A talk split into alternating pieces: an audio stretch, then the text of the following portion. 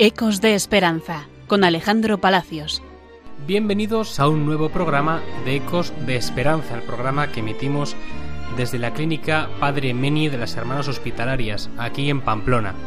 Como ustedes supondrán y como no puede ser de otra manera, en este programa que siempre, bueno, pues entrevistamos desde el punto de vista pastoral a diferentes usuarios, eh, trabajadores, eh, hermanas, colaboradores de aquí de Hermanas Hospitalarias en Pamplona, en Elizondo también. Este mes nos vemos en la obligación de hablar de cómo se está viviendo el coronavirus en alguno de, de, los centros que tienen las hermanas en España. Y para ello nos hemos trasladado, queremos trasladarnos a Madrid, al Hospital General que tienen las hermanas hospitalarias en esta ciudad, el Hospital Beata María Ana, y hablar vía telefónica, eso sí, con el coordinador de pastoral de este, de este centro. Él es Pablo Morales, quien nos va a contar cómo están viviendo esta situación y sobre todo también cómo están trabajándolo desde el servicio de pastoral que ofrece el Hospital Beata María Ana. Para ello, al otro lado de la línea tenemos a Pablo.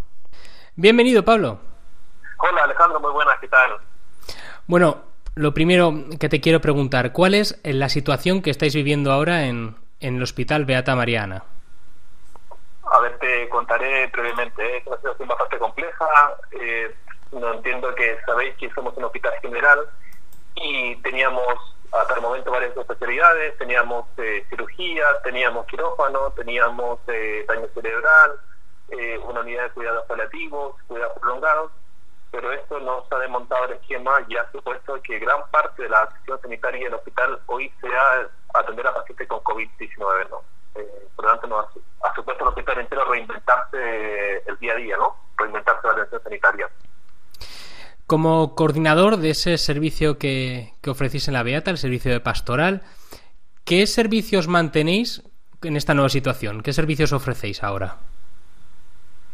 Eh, Fíjate, Alejandro, que así como la supuesta al hospital reinventarse, eh, o sea, la manera de, atender y el perfil de paciente, también nosotros nos supuesto reinventarnos, eh, porque todos los pacientes que tienen el COVID-19 o pacientes que están ahí en la espera del diagnóstico, de la confirmación del COVID o no, están aislados. Entonces, a nosotros nos ha supuesto reinventarnos de la manera pastoral. O sea, dado que no podemos estar presentes con ellos, eh, así puedes tenernos la mano en la cabeza y decir, bueno, ya que no podemos estar presencialmente, ¿cómo podemos estar, no? Eh, y entonces ahí surge la, la pregunta y la búsqueda, ¿no? Y de ahí que hemos intentado tener una nueva manera de estar con, con los pacientes, pero sobre todo también con los colaboradores del hospital, ¿eh? eh y bien es cierto, los grandes héroes lo vemos en la televisión, lo vemos por la radio, por todos los medios de comunicación, los grandes héroes son los sanitarios, eh, y también yo creo que tenemos que hacer un espacio de escucha o de compañía, por lo menos de apoyo eh, a ellos y también, sobre todo, también a los pacientes. Es verdad que no se puede replantear la manera de estar, eh, pero queremos estar, ¿no? a los pacientes, sobre todo, ¿no?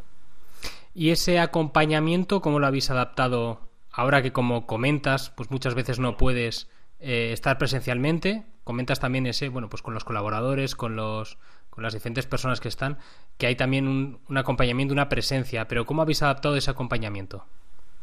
Hemos intentado asegurar sí o sí lo sacramental, sí o sí a toda costa el tema sacramental, porque nos parecía que eso era más importante para, para muchos pacientes, eh, el tema de la comunión diaria y el tema de, sobre todo, el sacramento de la unción, ¿no? Eh, y lo demás, a supuesto, tener muchos detalles eh, para con los pacientes, o sea, cada día entregamos una carta, como en otros sitios, eh, en otros lugares sanitarios, eh, enviamos una carta, cartas anónimas que, que, están llegando, nos encargamos de repartirlas, de tal manera que a ellos les llegue una carta de ánimo y de compañía.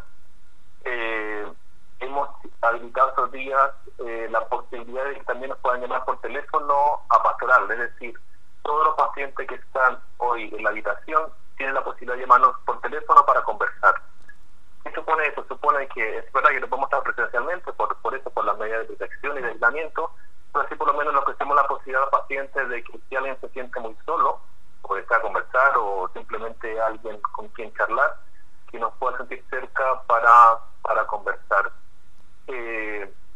De cara a los pacientes, ¿no? Hemos intentado generar ciertos detalles de cercanía. Imaginaos que estamos en una, zona, estamos en un momento excepcional los pacientes están totalmente aislados, los familiares no pueden visitar a los pacientes, eh, los, los sanitarios que atienden a los pacientes están totalmente cubiertos, ¿no? El famoso CEPIS, ¿no? Por lo tanto, tenemos que tener gesto de cercanía. Eh, y el hospital ahí también se ha, se ha puesto y ha intentado tener muchos gestos con los pacientes, eh, facilitar la televisión abierta para que la puedan ver. Eh, hemos, intentado de que los pacientes se sientan de la mejor manera posible, ¿no? Pero principalmente nosotros en la pastoral hemos tenido su gesto, El tema de las cartas, el tema, hemos habilitado el tema del teléfono, también estos días hemos, habilitado una posibilidad de que en el hospital trabajan muchas hermanas, ¿no? Colaboran muchas hermanas hospitalarias. Hemos intentado de que la gente que siente la necesidad, eso de que típico te te dice, no, por mí, téngame presente en sus oraciones, eh, tenga presente a mi familiar. Entonces hemos intentado que este gesto también se formalice y la idea es que gente, pacientes y colaboradores que sientan o tengan el deseo de que otros recen por ellos, acoger esas necesidades y que las hermanas de la comunidad puedan ofrecer su oración diaria, ¿no? Así, Alejandro, pequeños gestos que yo creo que van configurando una manera de estar y en estos momentos difíciles, ¿no? Eh, y complejos. Exacto, como comentas, momentos difíciles, momentos de reto también. Como coordinador de este servicio, pues llevarías eh, las actividades anuales, la programación anual, que se te habrá trastocado completamente con esta situación. ¿Cuál es el gran reto que te ha eh, podido suponer el adaptarte a esta situación? ¿Cuál es el gran reto que te ha, que te ha supuesto bueno, pues encontrarte con esta realidad? Eh, que, a ver, yo creo que así como los sanitarios, así como mucha gente estuvimos haciendo un momento así como decir, a ver, ¿qué está pasando? Eh, yo creo que en lo personal tuve este momento de preguntarme qué está pasando y cómo podemos estar. Eh, porque porque ya no podemos estar de la manera tradicional. O sea, por lo tanto, se nos cambian los, se nos cambian los esquemas, ¿no? Eh, y entonces ahí surgió la pregunta de cómo están estos tiempos de aislamiento, de, de cómo ser posible eh, lo que creemos, el Evangelio y esperanza, ¿no? Y también esa esperanza de un Dios que está presente eh, aún incluso en este momento de, de incertidumbre, soledad, de abandono. Eh, y entonces, por lo tanto, el reto era cómo transmitirle o hacerle sentir tanto trabajadores como pacientes la cercanía. Eh, para mí esa ha sido la gran preocupación, ¿no? Y en eso hemos estado, Alejandro, yo creo que ese, ha sido el gran reto. Fíjate una cosa bonita que hemos visto días que, tiene que ver también con los colaboradores, ¿no? Eh, hemos intentado hacer un paralelo. hablamos de los grandes personajes de Semana Santa, ¿no? Judas, eh, María Magdalena, María, Jesús, o sea, hay ciertos personajes de Semana Santa que nos van mostrando una manera de ser de Dios en la historia, ¿no? Y estos días lo que hemos hecho es eh, que cada día, lunes santo, martes santo, miércoles santo y así los días que vayan por delante, eh, ponerle ese, ese valor evangélico a estos personajes de hoy. Es decir, el martes hablar del médico, de qué manera el médico nos habla de ese Dios que está cercano. El lunes fuese de los auxiliares de enfermería. El miércoles, el jueves fuese de los auxiliares de, limpieza. Es decir, de, tratar de captar más allá de lo tradicional hay un Dios que está actuando hoy de manera muy fuerte y muy presente. O sea, más allá de la estructura nuestra, ¿no? O sea, yo estoy convencido de que Dios actúa incluso más allá de lo que nosotros podemos hacer y más allá de lo que de, de la estructura cristiana, ¿no?